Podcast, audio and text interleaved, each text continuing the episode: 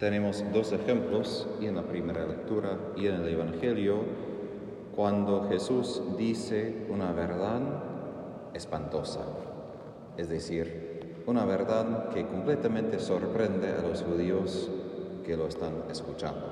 Primero, Saulo, que está persiguiendo a Jesús pensando que él es un blasfemo, es nada del Mesías y debe ser exterminado todo su movimiento y todos sus discípulos y escucha, aquí estoy Saulo, el que te persigue, el que tú persigues y justo soy resucitado, lo que Pablo, Saulo estaba negando por completo.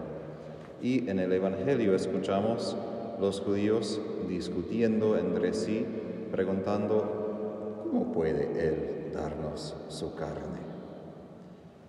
Empiezo así, como muchas veces he hablado, que nosotros estamos acostumbrados como cristianos a leer la Biblia, escuchar tales verdades, pero a veces perdemos de la vista que son verdades raras en algún sentido.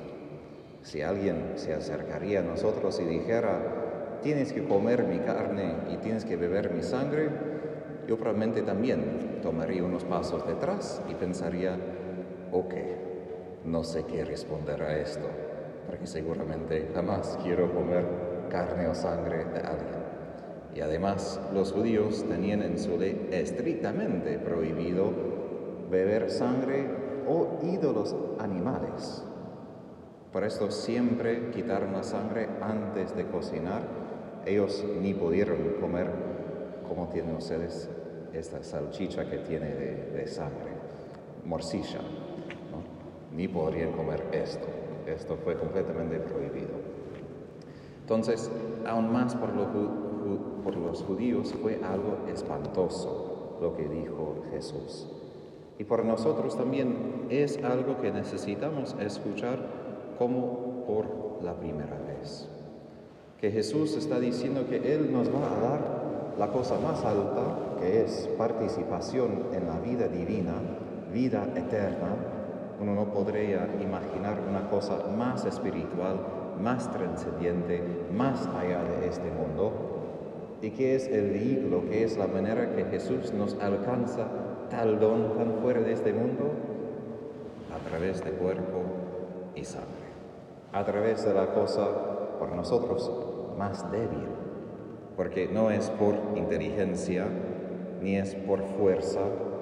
Nuestro cuerpo, si hablamos de punto de vista animales, somos muy débiles.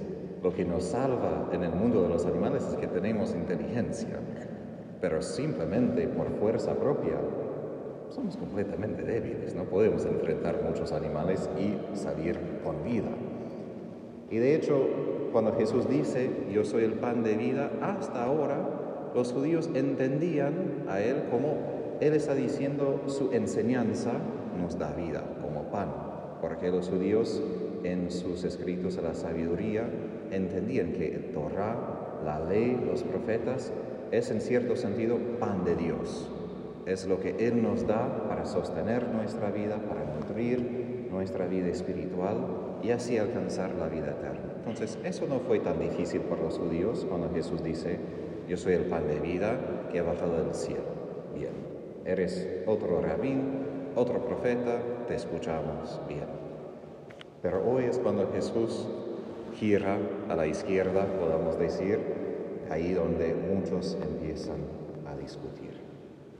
Ahora, lo que está escondido en el texto de hoy es que los judíos no simplemente están preguntando, pero más allá de lo que hoy hemos leído hay que recordar. Todo esto comenzó en Juan 6 con Jesús dando de comer con pan y peces a los judíos en un lugar desterrado. Ahora, ¿Quién es el otro profeta que había dado de comer a los hebreos en un lugar, desierto? Moisés. Por esto están hablando del maná, que Moisés había proveído a ellos y pan en la mañana y carne en la noche, los cordonices. Y por esto ellos empiezan a decir, mira, ese es el profeta, el profeta que debe venir después de Moisés, porque Moisés dijo, o el Señor dijo a Moisés que voy a suscitar un profeta después de ti, semejante a ti, a quien todos deben prestar atención. Y si no lo escuchan, serán expulsados de mi pueblo. Era tan serio. Ellos se dan cuenta. Quieren nombrar a Jesús rey, él se esconde.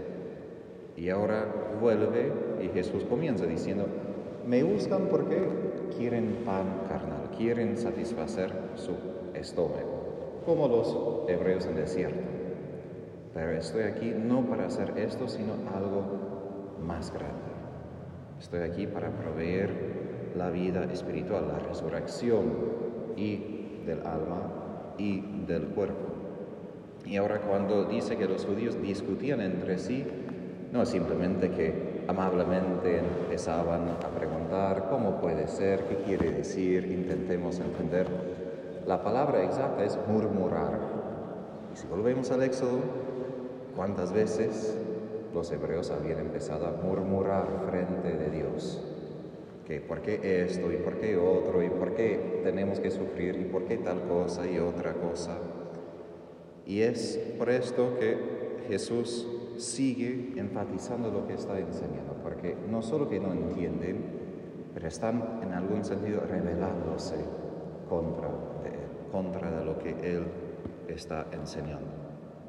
Y lo que él dice en griego, cuando dice si no comen la carne, español no tiene otra palabra que comer, pero quizás la palabra mejor sería tragar, porque es la palabra en griego que se utiliza para los animales, más que todo por las vacas. Soy de Texas, mis vecinos al lado izquierdo eran muchas vacas y toros. Y si uno mira a las vacas, comen, comen, comen, ingieren y después de vuelta vomitan, comen más. Y la palabra que Jesús utiliza es justamente eso, no simplemente que ponemos en la lengua y, y tragamos, sino de comer de morder muchas veces. Jesús aún aumenta la realidad de lo que Él está diciendo a nosotros. Y la realidad es tan fuerte que los romanos paganos acusaban a los cristianos de ser caníbales. Eso fue uno, una de las primeras acusaciones contra nosotros que decían, son un poco raros, dicen que comen carne y beben sangre, no debe ser una secta religiosa entre nosotros. Y fue una de las razones, acusaciones, burlas y después persecuciones. Pero nosotros creemos que es verdad. Y como digo, es algo que ya conocemos, pero vale la pena como tomar un vistazo otra vez, de reconocer qué ha hecho Jesús. Él no simplemente multiplica pan y nos ayuda en esta vida terrena, sino da de su propia carne, su propia sangre a tantas, tantas personas. Si pensamos a lo largo de la historia, cuántos panes, cuántos litros de vino transformados en su cuerpo y su sangre, ni podríamos imaginar. Pero Jesús es completamente generoso con sí. Él no guarda nada para sí mismo y nos comparte hasta su propio cuerpo para concedernos lo que está en su cuerpo, que es su espíritu. Y por esto la Eucaristía es vinculada con la resurrección. Si mi cuerpo viviera eternamente es porque Jesús vive en mí su carne se hace mi carne, como su carne espiritualizada, es decir, completamente llena, transformada por el Espíritu. Si yo recibo esta carne, mi carne empieza a ser transformada también. Por eso Jesús termina diciendo, no, este pan no es como el que comieron sus padres y murieron. De todos modos, y murieron físicamente, y espiritualmente, porque todos los que comieron el maná murieron antes de entrar a la tierra prometida por su rebeldía, por sus murmuraciones. Pero el que coma de este pan vivirá eternamente. Es gran promesa. Y para nosotros, y aquí termino, es algo de seguridad. Porque a veces como católicos vivimos con algo de esta inseguridad. ¿A dónde voy cuando me muero? ¿Cómo será cuando Jesús me, me juzga? ¿Voy a poder subir y no bajar? Pero ya tenemos la promesa. El que come de este pan vivirá eternamente. Esto ya es algo de nuestra seguridad cada vez que recibimos a Jesús. Y Santa Faustina, creo que recordando las palabras de Jesús, dijo, cada vez que recibimos la Santa Comunión, aumentamos nuestra gloria en el cielo para toda la eternidad.